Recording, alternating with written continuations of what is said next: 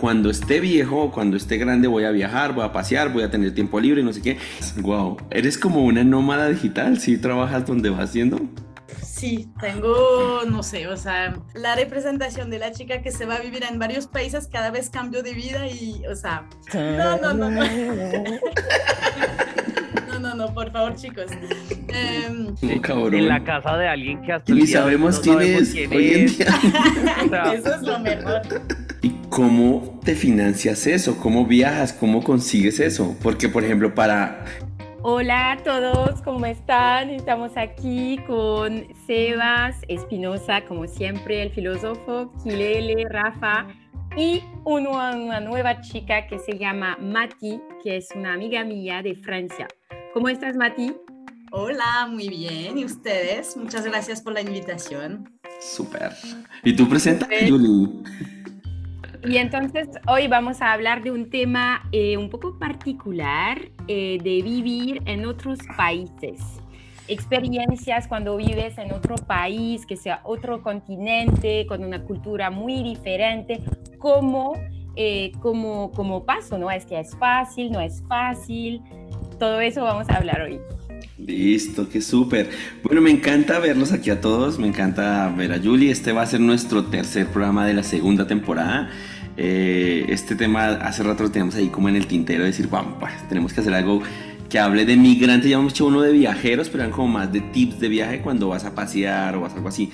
Pero este es más enfocado a la gente que va a otro lado y se va a vivir. O sea, es que yo creo que ahí sale la primera pregunta y que creo que todos lo hemos vivido acá que es el por qué tú decides, bueno, moverte de la comodidad de mi casa, me voy a hacer tal cosa, a mirar a, a otro país y que pueden ser países como decirlo cercanos, los colombianos lo hemos vivido con el tema de vamos a Venezuela, vamos a Perú, sí, o personas de otros lados que ya es como un europeo que dice me vengo hasta Colombia, otro continente, con las percepciones que tiene, o que nos vamos hasta Nueva Zelanda, Australia, sí. Entonces, yo quiero arrancar con esa pregunta del por qué, o sea, arranca ese deseo de quiero salirme a vivir a otro lado, ya sea un mes, seis meses, un año o toda la vida.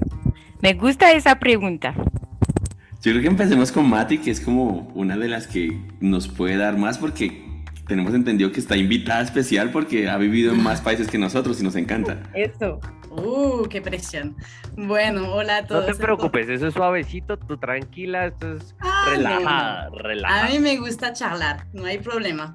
Em, bueno, sí, yo soy exploradora en el alma. Em, yo viajé bastante, eh, primero porque me encanta, me encanta viajar, o sea, de turismo, viajé, no sé, conocí unos eh, por ahí 40 países, eh, pero de vivir, vivir en, o sea, más de seis meses, viví en siete. Eh, y empecé, empecé a viajar a los 18 años. Entonces, para contestar a tu pregunta, Sebas, yo creo que, o sea, es diferente según la persona, porque yo salí primero por mis estudios. Es decir, que yo escogí mis estudios porque tenía la oportunidad de ir a, visitar, bueno, a estudiar y trabajar en otros países. Entonces salí a los 18 años y escogí el país más lejos, más lejos de Francia, es decir, Australia.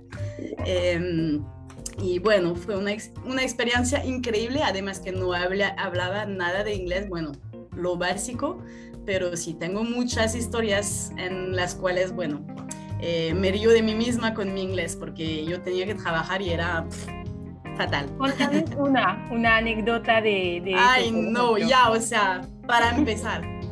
Eh, bueno, una muy chistosa, por favor no me juzguen. No. estaba, estaba vendiendo. para reírnos contigo. Ah, bueno, se, Seban, está bien. Ah, yo me río de mí misma. Em, yo, bueno, eh, trabajaba en una empresa eh, donde tenía que, hacía un montón de cosas. Eh, estaba vendiendo productos en la calle y también haciendo cosas administrativas en la oficina. La primera semana me llaman y yo tengo que contestar al teléfono, pero tú sabes, apenas llegas en un país donde no hablas el idioma, eh, también tienen un acento muy raro. O sea, los australianos es bien diferente del, del, americano. americano. Ajá. Entonces contesto al, teléfono y, bueno, no entiendo ni mierda, perdón, disculpe el idioma. Me encanta, esto me encanta. De eso... O sea, si hubieras dicho, ay, no entiendo ni un carajo, no, no, se siente igual, el, no, da poder. Este programa da para eso y tú puedes lo que quieras, es explícito. Bueno, gracias. Entonces, no entiendo ni mierda y bueno, cuelgo y luego le digo a mi, a mi jefa, le digo, mira, eh, alguien te llamó y me dice, ah, ok, bien, ¿quién? Y yo, no tengo idea, no tengo idea. Me dice, ah, bueno, ¿y qué es el número? No, nada, o sea, bueno, qué bien saber que alguien me llamó, o sea, genial. No hubieras dicho nada. No, exacto, o sea, está tan estúpida. O ¿Qué edad tenías ahí? 18. Ah, eras una niña, sí, está claro. Ah, joven. Sí, muy niña. y tú así te llamó a alguien, ¿quién? No sé, a qué horas, no sé, y cómo. o sea, quedaste súper sana. Sí, y tenía, Pero ya habías estudiado inglés previamente.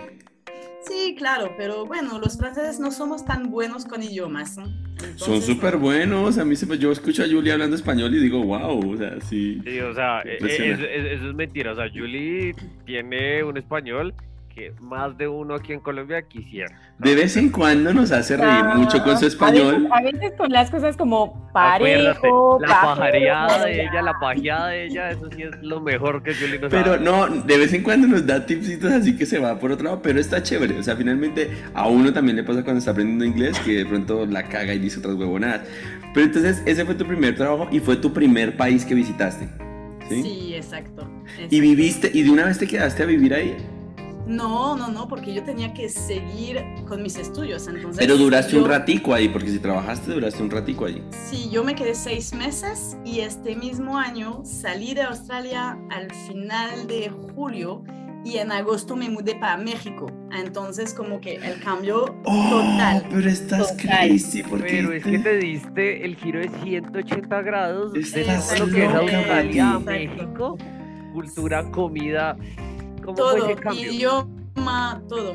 Pues porque era parte de, de mi, de mi máster y además, o sea, además de todo lo que acabaste de, de decir, es que tenía que pasar de seis meses de trabajar en una empresa a un año de estudios, bueno, estudios en México.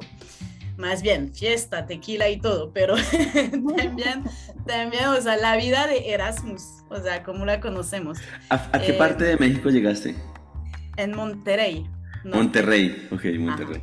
¡Wow! Monterrey. Vamos allá. Entonces, no, fue, estuvo muy interesante porque conocimos un montón de gente y y, el, hecho que, el hecho que cambiaste así como, pues mira, tú te quedaste seis meses, el tiempo de, de, meterte en la cultura, entender lo que pasa en Australia y después de seis meses ya girar y cambiar otra vez, o sea, adaptarte, no sé si se dice así. Sí, sí, sí. Eh, ¿Cómo tú lo sentiste? O sea, es, no sé, tú tenías 18, entonces súper fácil o aún difícil porque, bueno, era, era difícil, no voy a mentir, porque, además, porque dejaba la pareja en Australia. Entonces eso hace las cosas más difíciles. Pero, o sea, yo, a mí me encantaba porque era un ambiente totalmente diferente. Eso me va a hacer hacer muchas preguntas ahorita. Ay, ay, ay. yo, también tengo varias preguntas. Por ejemplo, es otro tema, chicos. Antes de ir. No, es el mismo tema. a ver, niños, calmados, ¿no? Entonces, para, para, acabar con esa, ese tema, es que yo cuando llegué a, México, em, eh, volví a encontrar todos mis amigos de la escuela, estábamos 11 o 12 franceses llegando de, de Francia, o sea, o de cada uno de su país. Em, y, y, no, o sea, era otro ritmo, porque además estábamos estudiando en la noche y bueno, el ritmo muy, muy diferente muy diferente. Entonces estuvo un poco difícil, Juliet. ¡Wow! Vale. ¿Y tú, y, tú cuando llegas a México, tú ya tenías como alguna percepción antes de, de, pues de cómo era Latinoamérica? O sea, antes de que llegaras ya habías venido, o cómo fue ese choque, pues porque especialmente lo que te, o sea, tú lo dices, no, no lo están viendo en cámara, sí, pero como que dice, el estudiar entre comillas me fascina, porque eso es como tan de nuestra idiosincrasia latinoamericana de ese, bueno, la fiesta y todo el cuento somos muy juiciosos, pero tiene que estar presente. Entonces, ¿cómo viviste ese shock? Ay, sí, buena pregunta. Em, no, yo era mi primera experiencia en, en Latinoamérica. En México, primera puerta de entrada. O sea, el choque es súper, súper eh, grande. Em, pero me encantó, o sea, me, me, encantó todo, la comida, la gente y todo. Eh, lo único es que, claro, fue un poco complicado para mí llegar de Australia, que tiene una cultura más bien occidental, hacia México, que es un poco más caos, ¿sabes? Sí, es un desorden. Eh, un poco, o sea, a mí me encanta. Hoy en día estoy súper metida en esto y me encanta. Em, pero claro, llegando de, de, Europa y luego Australia ha sido un poco complicado. Pero tengo, me sale otra pregunta porque bueno, saliste ya tenías 18 años y ¿cómo te financias eso? ¿Cómo viajas? ¿Cómo consigues eso? Porque por ejemplo para, y lo hablamos en, el, en un podcast hace un tiempo, para un latino viajar es bien complejo. Eh, entonces por ejemplo, tú saliste de un país como Francia, Australia, bueno, donde fuera, y después te vas para México y eso vale un billete. Y más estamos hablando de hace cuántos años, porque son, o sea, ahorita Era los... en 2008. Por eso, imagínate, ya, ya, ahorita puedes encontrar unos tickets un poco más barato, entre comillas, pero en esa época era un poco más caro.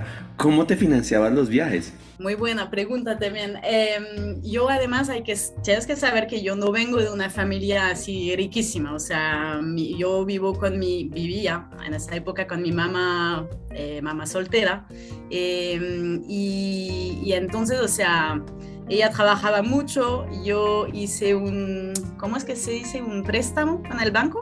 Sí, sí un préstamo. Eh, hice un préstamo y también como no teníamos muchos recursos, eh, tenía derecho para una, una ayuda del Estado. Es decir, que yo justo creo que duró solo un año y solo el año que yo fui a vivir a, Australia. Em, financiaban el pasaje de avión eh, a donde tú ibas. Y el pues, Estado te lo pagó. Sí, el Estado me pagó el pasaje y pues yo como había elegido, o sea, no, no recuerdo si era el pasaje entero o si era como la mitad o algo, pero bueno, cuando vas a Australia, que vale, yo creo que valía 1.200 euros, algo así, súper carísimo. Eh, entonces, bueno, fue una ayuda que era increíble. Y luego para vivir en el país, aparte de México, todos los demás estuve trabajando. Entonces, bueno, no era un sueldo muy alto porque cuando tú, yo iba de prácticas, o sea, no sé si se hace mucho en Colombia, pero en Francia es algo, es algo sí que, o sea, para sacar experiencias y todo. Entonces, bueno, yo iba de prácticas y, y me pagaban algo, una pequeña cosa. Entonces, pero con eso sobrevivías. Sí, bueno, y con los ahorros. ¿Qué estudiaste, Mati? Estudié negocios internacionales. ¿Y te dedicas hoy en día a eso? ¿Cómo? ¿Te dedicas hoy en día a eso? No, nada que ver. Yo tuve miles de vidas, miles de trabajos y bueno, como la representación de la chica que se va a vivir en varios países, cada vez cambio de vida y, o sea, yo, yo dejo que las, que las cosas fluyan, entonces voy así.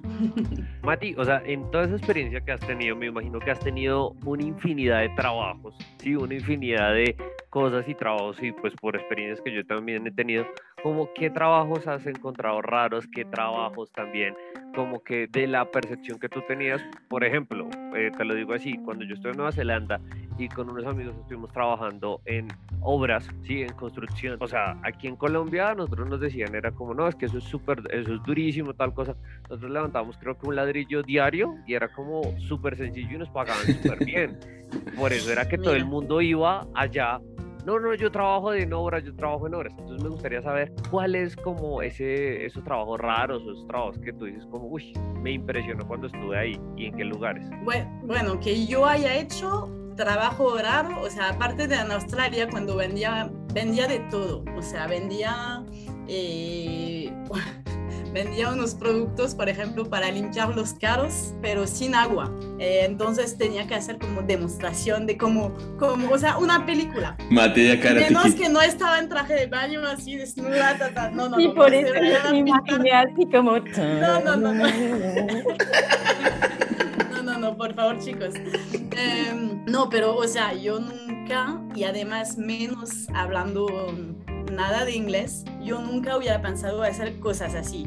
Em, pero sí, o sea, hice cosas así, trabajé en call centers, trabajé un poco de todo y bueno, también en mi, en mi área. Em, pero no, o sea, que yo haya vivido, no he hecho nada, nada loco como tú me contaste. Pero una pregunta, ¿el peor y el mejor trabajo? El peor y el mejor trabajo. Em, pues es que yo, mira, desde que viajo, desde que ya soy un poco mayor, em, hace cinco, ¿qué cuentos? Hace cinco años que trabajo por mi cuenta. Soy emprendedora. Entonces es que tienes que, tienes que, como, ¿cómo voy a decir? Adaptarte a la situación. Por ejemplo, eh, bueno, estoy saltando unos años porque ahí te dejo en México en 2008 y pasamos a 2020 en Colombia. Eh, cuando volví en Colombia después de un viaje eh, de seis meses por Sudamérica que me encantó tanto, dije, bueno, tengo que volver. estoy enamorada de Colombia, voy. Entonces volví y... Mm, y volvía para trabajar en el turismo. Pero imagínense, en 2020, ¿qué pasó en 2020? El mejor año del turismo. Eh, perfecto, ¿no? Yo siempre he sido muy buena para eso. ¿Y viniste, y, ya, qué parte de, Colombia estabas cuando viniste? De, en Medellín. Wow. En Medellín, pero bueno, entonces yo llego en febrero con toda la fe del mundo, toda los, todos los contactos y tal, y voy, tengo entrevista, ta, ta, ta, encuentro un trabajo en una agencia de viaje y ya, marzo, cierran las fronteras, no más turismo, COVID, ah, todo loco, encerrados cinco meses, y bueno, ahí ¿qué voy a hacer? Porque ahí no estoy en mi país. Tenía un, un, visa de trabajo, pero obvio, o sea, no hay trabajo para colombianos, menos para franceses. Entonces, bueno, ahí decidí adaptarme y hacer cosas que no sabía hacer entonces, pero bueno, aprendí y ahora soy profe de francés, soy coach en desarrollo personal, hago un montón de cosas. ¡Wow! todo. Bueno, yo por lo menos cuando viví en, en Estados Unidos tuve así un trabajo de mierda y no sé si lo repetiría, pero fue así lavar platos y lavar baños y era una chanda, pero bueno, afortunadamente ahí estaba el baile y entonces me dio chance de empezar a dar clases y ya como que eso me ayudó un montón, ¿no? Y los gringos son felices aprendiendo a bailar salsa y estas huevonadas, ¿no? Entonces creo que, por ejemplo, en ese caso, ese fue como uno de mis peores trabajos y como que no me gustó mucho. ¿Tú, Julie, tuviste algún trabajo que no te gustara en tus viajes o algo así? Mm, en mis viajes de verdad no no, que, que, todo me gustó demasiado. O sea, aún trabajar en hostales, hacer animaciones y aún yo aprendía salsa en Medellín a los colombianos. O sea, para mí... Tú les enseñabas, tú les enseñabas. Yo enseñaba ahí como y meditación y no sé qué, todo lo que podía compartir yo lo compartía. Pero de mala experiencia de trabajo, o sea, yo ayudé también para hacer empanadas, me gustó demasiado. Chévere. ¿A comerlas o qué? Todo, a hacerlas, comerlas, hacerlas. El ambiente. No, verdad que no, no tengo como una, una, una mala experiencia como hacia al, al al trabajo, de verdad. Es que al final eso es como lo que pasa, lo que pasa con cuando viajas, o sea, aprendes, te toca adaptarte. Algo que he notado mucho entre la gente que viaja es eso, justo eso, que se, que, que, se adapta y que disfruta todo lo que conlleva el viajar, ir a otro lugar. Entonces la gente que está, tal, vez también uno ve eso como, porque la gente está estática en un lugar y ya lleva un trabajo dos años, tres años, cinco, diez, quince años y es repetitivo que ya lo odian. En cambio la gente que viaja no tiene como ese tema de decir, ah, hoy me tocó hacer esto y mañana otra cosa. Entonces, eso es lo interesante, por ejemplo, de alguien que sea viajero. Vamos a continuar con este tema porque hoy tenemos a Mati y tenemos que aprovecharlo un montón. Eh, después de México, ¿a dónde ¿Cuánto duraste en México y después a dónde fuiste? Eh, en 2008 me quedé un año en México. Me quedé un año y llegué a Francia a terminar mi carrera y después de eso salí para Bélgica, o sea, mucho menos exótico. Eh, que eso, es, pasar la frontera. Eso es, eso es casi parte de Francia. O sea, perdona a mis amigos belgas, pero em, no, entonces sí, o sea, me fui allá porque... Te fuiste a la belga. Lo siento, ya, ya saben, se aguantan porque yo viví en Iztapalapa. Entonces llegué a Bélgica para mi última práctica, para terminar mis estudios y me quedé allá tres años. Y luego, bueno, ya me cansé, me cansé de, la lluvia, de todo eso, ta, ta. Y entonces llegué a España. Tengo muy buenos amigos. Llegué a España y necesitaba ver sol, mis amigos y todo. Y dije a mi amiga, una de mis mejores amigas, le dije, bueno, por favor, te puedo visitar dos semanas para nada más aprovechar y tal. Y me dice, sí, claro, obvio. Me quedé un año viviendo con ella. Sin volver a Francia, encontré un trabajo allá. o sea, la chica que se invita y se quedan Nunca me invitan a su casa, por favor, porque yo me por puedo favor, Sabes cuándo llego, pero no cuándo me voy. Se Mati, oye, yo tampoco quedarme en casa. Sí, ¿cuánto vas a quedarte? ¿Dos semanas o un año? Depende, es un pequeño rango. Puede ser entre dos semanas y un año, más o menos ahí puede ser. Más o ya, ya, sé que le voy a decir a mis compañeros de Nueva Zelanda, les voy a decir, pues, les caigo una semanita, a ver qué pasa. Exacto, no, entonces, o sea, bueno, era también en un periodo de mi vida un poco complicado, eh, y es una muy buena amiga. Eh, la saludo. ¿Qué edad tenías eh, ahí? Eh, ¿Cuándo era? 2013, tenía 24 por ahí. Oye, y entonces después estuviste ahí en España un año y Me te quedaste. quedé en España, luego volví a Francia teniendo en mente que quería ir a Vancouver. No sé por qué, porque había leído en cualquier periódico que ah, Vancouver era la ciudad donde se vivía eh, súper bien, que no sé qué. Entonces, bueno, ¿por qué no? Quiero ir a Canadá, bueno. Y al final encontré un trabajo en Francia y era, o sea, todo lo que yo soñaba. Entonces apliqué y ya lo, lo conseguí. Entonces me quedé en Francia. Mi mamá estaba súper feliz porque por fin mi hija está en Francia, se va a quedar ya. Pero no. ¿Cuánto te quedaste en Francia? Y yo quiero saber la reacción de tu familia, porque sé que pasa mucho. Cuando tú tienes el trabajo soñado, tienes el trabajo de todo, dices, no, voy a renunciar porque me voy para tal lado. Y uno le dice, pero piensa, ¿Pero piensa qué? qué estás haciendo, ¿por qué? Sí, creo que a todos nos ha pasado eso, Sebas. Exacto, o sea, total. Eh, sí, el, el, el trabajo perfecto, bueno, sobre en el papel, o sea, porque perfecto no era. Yo hice un burnout después de un año, estaba miserable, estaba muy mal, o sea, la pasaba muy mal, fatal. Eh, pero bueno, dije, ya voy a, voy a tratar de aguantar y todo. Aguanté cuatro años y después dije, no, ya no. Es que, ¿sabes? Me, me volví en esas personas que viven solo para para que llegue el fin de semana o que lleguen las, las vacaciones. ¿Sabes? Que, ¡ah! ¿qué voy a hacer? Todo lo que quiero hacer lo haré cuando ya estaré, estaré jubilada. Pues no, marica, yo no quiero. ¿Pero en, qué, en qué trabajabas, Mati?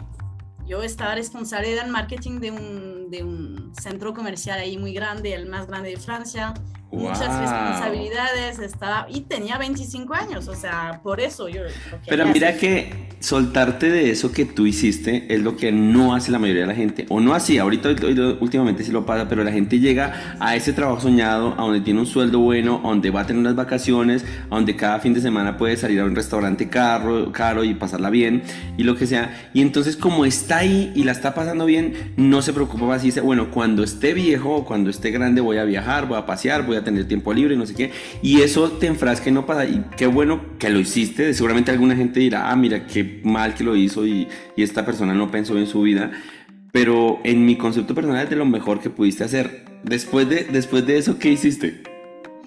Después de eso, eh, un amigo mío vino a buscarme eh, porque quería crear una marca de champagne. Ya les conté que yo soy, yo soy de la región de, de, del champagne. Entonces, pues yo por reto personal y mi pasión por la bebida, dije, bueno, voy. Entonces empezamos a darle todo con eso, creamos una marca de champagne maricas, o sea, increíble, la vendimos con, hicimos cosas grandes y... ¿Cómo se llamaba? Se llama Champagne Charles Claven. Una marca además de como de lujo, bueno, era una, una locura. Eh, yo me quedé en esto tres años y después tenía pendiente, desde que ya había vivido en México en 2008, tenía en mi mente que quería mochilar, mochilear en Sudamérica. antes de mis 30 años y ya llegaba la fecha, ya llegaba la fecha. Entonces dije, bueno chicos, yo les dejo la marca y voy. Entonces ya dejé todo y, y para contestarte, Sebas, cuando dije a mi mamá, bueno, lo siento, pero ahora me voy a tomar unos meses o años, porque no sabía, de viajes y ojalá ya veremos lo que va a pasar. Estaba feliz porque sabía que era mi sueño, pero cuando volví de ese viaje eh, sin ganas de volver eh, y que le dije, mira mamá, yo voy a volver a vivir a Colombia porque me encantó, ahí no estaba tan feliz, ahí no. No por ser Colombia, solo que no quería que volviera para allá. ¡Wow! ¡Qué loco! Pero bueno, igual eh, a mí me, causa mucha curiosidad cuando veo gente europea que dice que le encanta Colombia, ¿no? Uno aquí todo el tiempo está tratando de irse y ustedes vienen y les encanta, ¿no? Igual hay muchas cosas y factores que cambian la situación, pero me encanta escuchar de decir eso como, bueno, me encantó, volví, seguramente te gustaría volver y actualmente estás, después de eso ya hiciste, porque ese recorrido que ustedes hacen, que hizo por ejemplo Julie, que hizo Matilda, que tiene mucha gente que conozco de Europa lo ha hecho, nosotros no lo hemos hecho. O sea, la mayoría de latinos no hacemos ese recorrido teniendo entre comillas la posibilidad. Ojo que digo entre comillas, porque para nosotros, yo conocí una amiga de Letonia que ella trabajaba en un banco y ella trabajó, digamos, tres años en el banco, ahorró y con eso viajó todo Latinoamérica. Para nosotros, técnicamente, no tenemos que ahorrar mucho más para lograr hacer un viaje de esos de la misma manera. O sea, nosotros vemos Latinoamérica con todo lo lindo que es Latinoamérica, que es Brasil, que es Argentina, que es Paraguay, que todo lo que podemos recorrer. Sí, ¿qué es lo que pasa? Muchos, yo tengo varios compañeros suramericanos, todo el cuento, que lo que miran es como, oye, yo apenas tenga la posibilidad, me voy de viaje para Europa, me voy de viaje para Australia, me voy de viaje así sea para Asia, pero que dicen como, y lo digo yo inicialmente, a mí me dicen vacaciones, vamos a Nueva York, o quiero hacer un viaje muy para Nueva Zelanda, o quiero Europa, así como que es como separarnos de, de esa cercanía, por decirlo de alguna manera, es lo que yo veo pero como nosotros, mira, yo nunca recogí toda Europa. O sea, eso es un sueño mío, pero lo dejo por cuando ya no podré subir al avión, más o menos. O sea, yo conozco más del mundo que de Francia. Y de los países que has visitado, ¿cuál estás así en tu top 3 de los mejores? Y también dinos si hay algún que dices, oh, este no lo visitaría. Porque a mí sí me ha pasado que hay ciudades que digo, marica, esta no la visitaría. A mí me ha pasado. Qué difícil esa pregunta. Sabes que esa pregunta no me gusta, o sea, cada vez que me la hacen, como cuando recoges seis países o siete países en Sudamérica y te dicen, ah, eh, ¿cuál fue lo, lo, más bonito que viste? Pues cada país tiene su encanto, ¿sabes? Sí, pero, o sea, no, no, no, entiendo, para, solo para los que nos escuchan. Eh, mi top 3, eh, primero Colombia. No es porque estoy con ustedes, pero primero Colombia, sin duda. Eh, Si te quieres que venir a quedar aquí un año, dos semanas, ya. ya, genial. Em, primero Colombia por la gente, más que todo. Eh, segundo, México por la cultura, la comida y todo eso. Em, tercero, eh, Ali, vamos a cambiar de, continente. Voy a decir Birmania, Burma, ¿cómo es que se dice? Birmania, sí. sí, sí, sí, ¿Cómo dices? ¿Sí, Birmania? Eso es Asia, ¿no? Sí, Asia. Ok, sí, Birmania. Birmania porque cuando fui era, bueno, todavía es un país complicado políticamente, pero porque es un país un poco más desconocido y, también, o sea, la cultura, la gente, hay paisajes y, y cosas increíbles. Em, que no volvería a visitar, súper complicado, no sé, así no sé, eh, tengo que pensar. Ok, ahí lo vas pensando. ¿Tienes otro? ¿Tienes otro no, no, no. ¿No? no, porque quería como saber eso, porque bueno, hay sitios que uno dice, por ejemplo, que visitaría y otros que no. O sea, yo por lo menos, a mí me gusta mucho México, pero bueno, ya es una relación diferente porque viví en México y por otras huevonadas me gusta Estados Unidos, me gusta algunos países de Latinoamérica. Por ejemplo, me gusta ir a, he, ido a Chile, pero Chile me parece que la gente no es tan amigable como somos el resto de latinos. y eso sí lo digo y la verdad es que sí me gusta ir porque está chévere como ir, hay paisajes bacanos, pero la gente no tiene la amabilidad que tienen los latinos de aquí para arriba, o sea, de, de Perú, Ecuador, eh, Colombia, México, entonces eso sí cambia mucho. Preguntas, tengo muchas preguntas. Ahorita que estabas diciendo que has viajado y que dejaste tu novio y todo, ¿tuviste novios en otros lugares de otras nacionalidades? ¿Cómo te la llevas? No, nunca. ¿No? ¿Solo amores pasajeros? No, solo, amores, solo amores pasajeros, no más. No, nada, yo espero hasta la... Hasta que te cases. casamiento, sí, la boda. No, eh, qué difícil. Eh, no, no, no, sí, claro, o sea, sí, ¿Cuál es la pregunta? Si tú al, así. Al, al, país que vienes, ¿cómo es lo que encuentres? O sea, no, porque ella, ella, tiene que dejar el nombre de, Francia en alto, donde va, ¿no? No, eso no quiere decir nada. ¿Saben por qué? Porque hay países donde fui, estuve y nunca me encontré, o sea, nunca hice nada con gente. O hice, pero siendo fuera del país. Entonces, no, no, no es así. Pero no tienes experiencias como decir, oiga, estos manes, los, los, mexicanos son los mejores en esto, o, o, o los... Eh, porque una vez hablamos de, eso con un programa en, eh, pasado y Julie nos decía que le gusta más como lo, apasionado que es el latino, que de pronto no tiene tanto el francés. Entonces la pregunta es como de pronto, no sé si, si tuviste experiencias con algunas nacionalidades distintas y dices, oye, el asiático es así, el europeo es así, y con este me parece más nice que con este.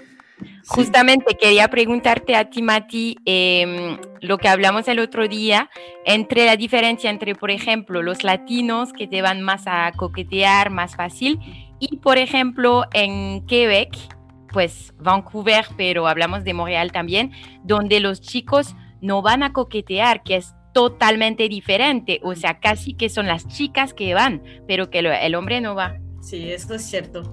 Eh, sí, son maneras, o sea, todo eso es cultural. O sea, hay cosas, aunque a mí no me gusta decir, ah, sí, eh, eh, tal, tal región del mundo es así, tal país, pero sí, es cierto que... ¿Algún estereotipo que tú Estereotipos, sí, claro, o sea, a mí me gustan los latinos, pero, pero también les odio por ser latinos. Bueno, yo tengo una frase que, que siempre la he dicho y es que las mujeres te aman, te odian por lo mismo que te aman. Y eso, es una realidad. Entonces yo, yo por ejemplo, en mi experiencia, o sea, tú conoces a una chica o, o, de pronto yo conozco a una chica y me dicen, no, mira, Rafa, conocí una vieja, un man que está espectacular y es súper lindo y es súper bello y es alegre y es amiguero y, y siempre es chistoso y saca chiste para todo, no sé qué digo, wow, está perfecto para ti, qué rico, le estás pasando muy bacano. Listo. Entonces te las encuentras a los seis meses y dice, no. Pero nunca puedes hablar seriamente. Exacto. te encuentras a los seis meses y dice, no, es que todo es broma, todo es chiste, vas a las fiestas y todo el mundo está pendiente de ti, no sé qué. Y dice, bueno. Que tiene un montón de amigas, se habla con todo el mundo. Y pasa el caso contrario, ¿no? Ay, conocí un hombre súper organizado, súper serio, súper tranquilo, todo es al su, en su momento, todo lo tiene organizado en su casa, eh, todo limpio, no sé qué. Seis meses. No, este man es cuadriculado, todo tiene que estar en un... Entonces digo, por lo mismo que te, que te odian, te aman, ¿no? Pero sobre todo también con la cultura, sabes que al inicio, por ejemplo, como hablamos de vivir en otro país y todo, al inicio eh, tú no ves los problemas no tan profundos de la cultura, ¿no? O sea que, por ejemplo, eh, yo al inicio me quedé como un año y media con un chico colombiano de Bogotá y de verdad que al inicio eh, él tenía siempre retraso, cositas así, pero no me molestaba, ¿no? Pero cuando tú empiezas a entrar en la cultura más profundo, ya empiezas a ver los problemas, ¿no? Y las diferencias de percepción, de cultura, y yo sé que al inicio con Juan todo iba súper bien, pero después cuando pensábamos a ir más allá en la relación, ya ahí las diferencias de cultura, aunque Colombia y Francia no es tampoco muy, muy diferente, ¿no? No es Francia y China o Francia y Rusia. De verdad que, que fue difícil. Fue difícil porque hay cosas, por ejemplo, que él hacía que para mí era falta de respeto, ¿no? Sobre todo, pues, estar al tiempo, eh, estar un poco serio, como tú, Rafa eh, no, no dar importancia a nada y todo, a un momento me, me parecía falta de respeto y para él no era nada, era solo normal. Sí, es algo normal. De, de esas es... que por eso pasa, por eso pasa, y que bueno, Rafa, te interrumpo, que pasa muchas veces y pasa mucho en los casos de que yo tengo muchas amigas que han emigrado a otros países, a Francia, a Europa, todo el cuento, sí, y van y llegan, no, me casé con un colombiano. Yo les digo, pero maldita sea, o sea, si ustedes fueron allá a buscar un europeo, tal cosa, no es que los europeos no me los aguanto, los norteamericanos no me los aguanto. ¿Por qué? Porque es ese tema de culturas y que Estás acostumbrado. están tan arraigadas, exactamente, que están tan arraigados que dices, uy, no, o sea, no, no, no, o sea, necesito que mi pareja lo sea así. Entonces, por lo menos, Mati, como con todos esos eh, temas ya de, de, que, de, de coqueteo y demás que has tenido durante todos estos países, como que tú dices como, uy, no, ¿qué fue lo que literal nunca permitirías o como que algo que te chocó mucho, como en ese ámbito de coqueteo, y con quién como que dices, oiga, venga, pues te, es chévere, no sé, como para que nos cuentes un poco más de, de, ese coqueteo internacional. Por Estamos tus experiencias, necesitamos saber. Ay, sí, eso veo. Eh, me siento interrogada.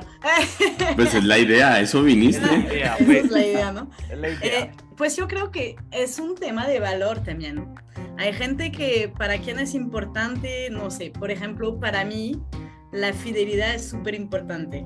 O sea, cuando yo te digo, a mí me encantan los latinos, pues hay un, hay un choque de cultura aquí. O sea, latino, no, estoy, no estoy diciendo que ningún latino es fiel, pero bueno, sabemos que... Pero vamos, espérate, tampoco es que me vas a decir que, que, los, que los europeos son muy fieles.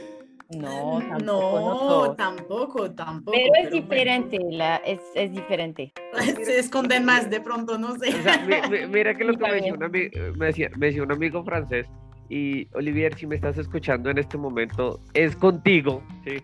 Es que lo que decía era que mientras los amantes latinos tenemos que mostrar, porque parte del, por decir algo, de la infidelidad es ese orgullo de, ah, es que tengo muchas mujeres, por decirlo de alguna manera. El amante europeo es como el don Juan Casanova que va calladito de noche en noche en distintas camas. Eso lo que, lo que me decía él. Lo que pasa es que el latino tiene un problema y es como ese, esa necesidad de mostrar que es el macho man, ¿no? Que es como el que, el que más viejas tiene y, desafortunadamente culturalmente se ve muy, no es que se vea bien, sino como que no es tan mal que una persona, que un hombre tenga tres, cuatro mujeres, que tenga novia, que tenga esposa, que tenga amante, y como que nadie lo ve mal, ¿no? Y ellos mismos se enorgullecen de decir, ah, o, nos enorgullecemos los latinos en decir, ah, es que yo tengo una chica y mira, tengo otra, ¿sí? Y nos parece nice, ¿sí? En cambio, yo creería que de pronto es un poco más solapado, dirían aquí en Latinoamérica, en Colombia, el, europeo, porque de que lo hace, lo hace. Ahora, yo como soy muy abierto en las libertades de las personas, para mí da igual si una persona es infiel, sea hombre o sea mujer, me parece que es lo mismo. Y, siempre lo hemos hablado en otros temas, como es consensuado. Si quieres, si vas a ser fiel, lo dices. Y si no, pues cada uno sabe que es un parche de un free o de una relación abierta, ¿no? Pero bueno, e, en, ese contexto, para no salirnos del tema, como que los latinos sí te gustan, pero no establecerías una relación formal con ellos. Pues casi lo hice. Yo me iba a casar con colombiano, entonces casi lo hice, pero ya. Pero, ¿qué te detuvo? ¿Eso mismo? ¿Fue infiel? ¿Lo pillaste o algo? Eso mismo, sí. ¿Y tú sí le hicieras súper fiel? Porque, ah, ojo, porque tú eres una francesa en Latinoamérica, o sea, hay un chingo de gente que va a querer contigo. Ah, pues sí, pero ¿y qué? No, no. Para, para mí. Pero, es que mira que es el tema de la idiosincrasia que pena Rafa. Sí, es el tema de cómo mientras yo tenga la posibilidad, es una cosa, ya como cambiando de otro tema, sí, a uno le pueden caer, y a Mati me imagino que le cayeron todo el, el mundo de latinos, sí, acá, pero si ella dice, pues no, si no quiera, pues ese es el tema de la confianza, o pues lo, lo pienso yo así, o sea, que te caigan, les van a caer, sí, o sea, y igual, a nosotros nos van a caer, pero está como en el decir, venga, es que estoy con una persona y no, y no lo hago. Exacto. Mati, ¿cuáles son tus planes a futuro? O sea, porque es que cuando vives así como tú vives, que has vivido en varios países y todo, a veces la gente, yo no sé, pero yo le creí, le creé como una adicción a viajar, ¿no? O sea, me gusta viajar, me encanta viajar y a veces como que la gente pregunta, bueno, pero, pero mi papá, mi papá me preguntó yo, pero ¿cuándo se va a quedar ya quieto en un solo lado, ¿no? Entonces, eh, ¿tienes algunos planes? ¿Quieres, bueno, igual estás muy joven, también eso, eso te ayuda un montón. Eh, eh, ¿Cuáles son tus planes? ¿Quieres seguir viajando? ¿Quieres toda tu vida viajar? ¿O hay un plan de de pronto decir, ah, bueno, ya viajo un chingo, voy a estabilizarme en Francia o en un país que me guste mucho, ¿no? Porque me causa curiosidad por, por, lo mismo, porque yo a veces me he cuestionado esa pregunta y digo, oye, me gustaría estar en Bogotá, y hay días que digo, no, no me gustaría estar en Bogotá, ¿sí? Mm. Pero la pregunta para ti es la misma, ¿hay un plan o qué quieres hacer próximamente? ah, me encanta esa pregunta, porque, eh, mira, hace un mes estaba viviendo en Vancouver hoy en día te estoy hablando. La semana pasada estaba en Marseille con Juliette. hoy en día te hablo de Barcelona y en dos semanas, está, en dos semanas estaré en Málaga. Te envidio, te envidio. Entonces, para contestar a esa pregunta, em, yo de momento, a mí de momento no he encontrado un lugar donde eh, quiero intentar quedarme unos meses, ni siquiera voy a decir años y mi vida, pero de momento estoy, el plan para esos meses que quedan del año es viajar un poco en España porque me parece ser un buen compromiso, un buen compromiso entre estar en Europa, pero con un toque de cultura latina, para decir, o sea, el idioma, que hay muchos latinos acá y tal y tal. Sí. Y entonces estoy planeando viajar un poco para encontrar un lugar Mati, donde me ¿te conectas con gente previo a tus viajes o simplemente llegas, buscas un hostal y, y cómo te organizas con tu agenda de trabajo actualmente? ¿Y cuál es tu trabajo por ejemplo, es el más importante, porque ah, supongo que debes tener varios trabajos, que es lo que por lo menos me pasa a mí. Yo tengo como tres trabajos o cuatro trabajos, ¿sí? Entonces, eh, ¿cuál es el que te da más dinero y cuál es como el que tienes que organizar de acuerdo al sitio que vaya? Y lo digo porque hay mucha gente que pregunta eso, hay mucha gente que me pregunta, bueno, carajo, Rafa, ¿tú qué haces? Entonces, ah, aquí Lele baila, ah, aquí Lele está aquí, tiene el podcast, eh, viaja con los perros, de, de repente tiene un hostal en Bogotá. Entonces, esas cosas para para ti, ¿cómo las organizas? ¿Cuáles son las más importantes? ¿Y cómo te organizas para ir a cada sitio que vas? Hay muchas preguntas en esa pregunta. Tú, tú, tú desplégate. No, no, no. Empecemos, empecemos con cuál es el, tu trabajo principal y cómo te planeas para irte moviendo. Bueno, eh, trabajo principal, voy a decir que tengo dos, mitad clases, francés, inglés, español, mitad coach, cocheo.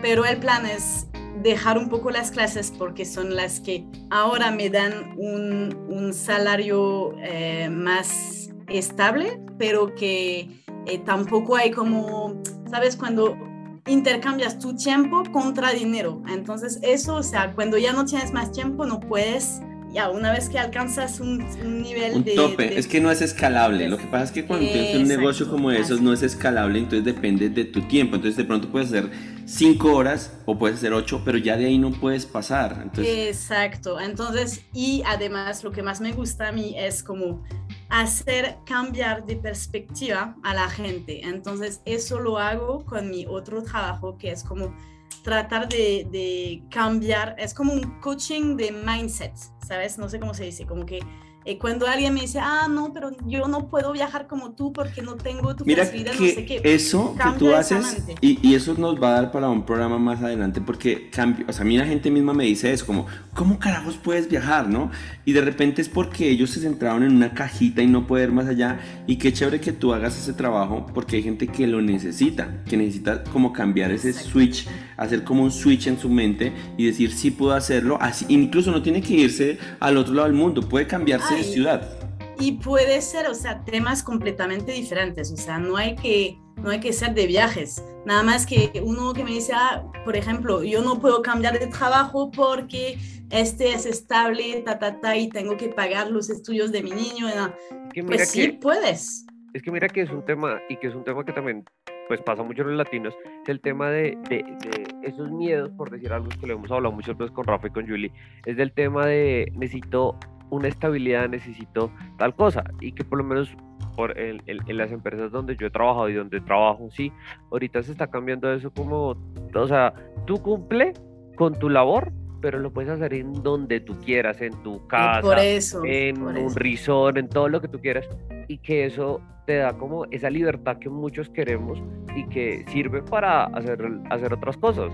Pero esta no la tenía antes, o sea, yo tenía un trabajo así laboral de las 8 a las 8 y tal, y bueno, eh, así estaba, pero yo sabía que dentro de mis valores, mi valor principal es la libertad la justicia, la libertad y la independencia. Entonces, cuando yo veo que ahora mismo no tengo, es tema de prioridad, o sea, yo cuando escucho todo, o sea, no saben, no pueden imaginar cuántas veces me han dicho, ah, pero qué suerte tienes. Sí, o sea, tengo un montón de suerte, me siento afortunada. Eso es mi, mi, mi respuesta. Pero no vayas a pensar que eso es más fácil para mí que para ti.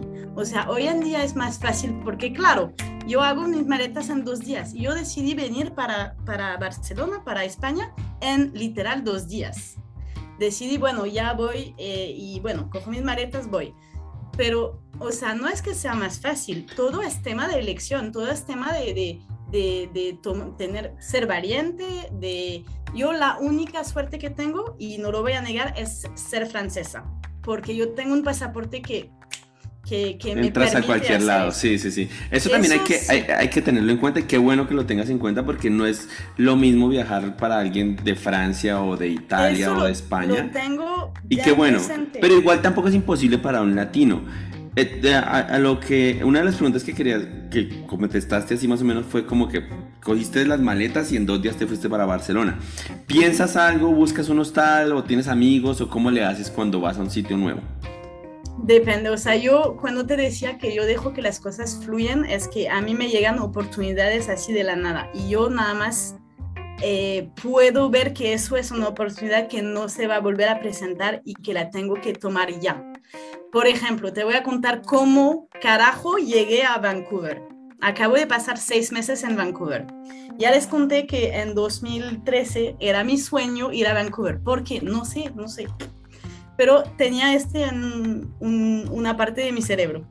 Y, y cuando empecé a dar clases, empecé a dar clases de francés a un señor ya mayor iraní viviendo en Vancouver la primera clase ese señor me dice, mira, yo de trabajo soy piloto de avión, de avioneta, no de así aerolínea. Y yo, ah, mira, qué, qué cool, o sea, es mi sueño aprender a pilotear. Pilotear, pilotar, bueno. Está bien pilotear. Y, y entonces me dice, ah, pues vente por acá, yo te enseño.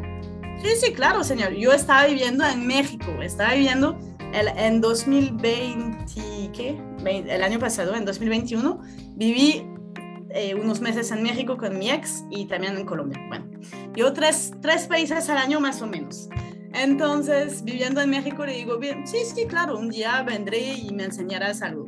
Y cuando, bueno, me separé de mi ex colombiano, tal, tal, tal, un poco de tusa, volví a Francia y este señor todavía me sigue diciendo tres veces a la semana, mira, pero vente a Vancouver, vente a Vancouver, yo te enseño, ta, ta, ta, y bueno, ¿por qué no? Y así llegué a Vancouver y aprendí a pilotear un puto avión, o sea... ¡Wow! ¡Qué locura! Así son oportunidades, o sea, yo me hubieras dicho hace un año, tú vas a ir a Vancouver, vas a aprender a, o sea, no. Esa mentalidad a mí me encanta. Yo soy, o sea, yo, yo soy, o sea, yo soy así. Cuando sale alguna vaina, vamos, ¿no? O sea, estoy en un sitio y hace poco estaba yo en, eh, por ahí cerca al Nevado del Ruiz y, dije, y estaba cerca como que la gente con la que estaba, no, es que es peligroso, no, vamos. Y fui y lo hice porque una amiga de Polina me dijo, oye, mira, se puede ir en tal forma, tal otra. Y hay gente que se cohibe mucho. Eso que tú hiciste, mucha gente seguramente tuvo la oportunidad de que alguien le dijera, oye, vente y te enseño. Y, la gente no toma esas palabras y no las utiliza. Yo entiendo. Sobre todo es verla, como decía Mati, o sea, verla, o sea, ver que hay una oportunidad, porque a veces tú la gente te dice algo, pero no entra en tu cabeza, ¿sí? Y el segundo es tomar el coraje, porque muchas veces, no sé cómo a ti te pasó, Mati, llega un momento que no es tu momento, de verdad que tienes otra cosa que hacer, había planeado de otra manera. A mí me pasó así con el chamán, que yo, no sé, llegó así la oportunidad, pero estaba súper cansada, no quería eso, pero me dije, puta Juliet, pasó eso, como dije Matilde, es un tren. Si no coges el tren, no, no va a pasar otra vez o no de esa manera, eso es seguro. Y hay que ver como esos momentos que a veces pasan en una, no sé, cinco minutos, un instante, un, es, es particular. Es que mira que muchas de las cosas o sea, pasan así de lo que hablábamos al inicio cuando hablábamos con Rafa, de cómo no nos conocimos. O sea, eso no fue como, ay, no, lo voy a pensar. No, nada, las cosas pasan en un instante y que también pasan muchas de las cosas. Sí, obviamente hay muchas cosas, miedos, temores, por presuposiciones que tú puedes decir, porque Mati puede decir, bueno, no, uy, es que voy a encontrar con alguien, o sea, pues que conozco vía web, pero que no conozco, o sea, como que no tengo una confianza así. Entonces también yo digo que yo soy muy de energías, como si tú atraes esa mala vibra, esa mala cosa, pues te va a pasar algo malo, ¿sí? Pero pues uno tiene que también empezar a pensar y cambiar su pensamiento de que la moneda puede caer en el lado bueno o puede caer y puedo tener una experiencia muy chévere, la voy a pasar. Eso siempre lo he dicho, o sea, como pensar en lo positivo de... Total, y yo, yo pienso mucho en eso y por eso ahora me dedico a ese trabajo, cambiar esa mentalidad de que el único freno que te, tú te lo pones, o sea, no hay límite, lo que soñas lo puedes lograr, o sea, todo Eso me encanta y, y, bueno, ya ahorita como quiero como cerrar un poco el programa para que quedemos como abiertos a más cosas porque me encantó tenerte aquí o nos encantó a todos tenerte porque tienes unas experiencias súper locas y súper bacanas. Y esto que estás en, que, que, enseñas es de mucho valor para mucha gente, incluso para nosotros que hemos viajado, como que está nice escuchar que alguien te dice, oye, mira, sí puedes hacerlo, sí puedes viajar, pero no, yo nunca he ido a Europa y quiero ir y ojalá y, voy a hacer todo lo posible que esté en mis manos para ir porque también no es que, o sea, sí es importante la suerte, sí es importante que fluyan las cosas, pero también se vale darse un empujoncito y decir, ah, mira, yo voy a hacer lo mío para que las cosas salgan. Ya después van a pasar muchas cosas. Eh, queríamos saber, por ejemplo, ahorita que tú estás diciendo todo este tema de coach, ¿cómo te pueden ubicar la gente también para tus clases? ¿Cómo la gente te ubica? ¿Por qué redes? Danos tus redes sociales, danos todo, a ver qué. Vale, eh, bueno, sí, entonces yo me llamo Matilde con H eh, y tengo una cuenta de Instagram que se llama rise.with.matilde. ¿Lo escribes aquí, porfa, para tenerla y, ponerla también en, la descripción del podcast? Claro, entonces en esa página yo doy muchos, muchos consejos, muchos, o sea, de todo lo que me ha... Solo tienes en Instagram. Tengo Instagram, tengo Facebook de la misma, de la misma. Con el mismo nombre. Cuentas. Listo. ¿Y, esa está enfocada solo a la vaina del coach?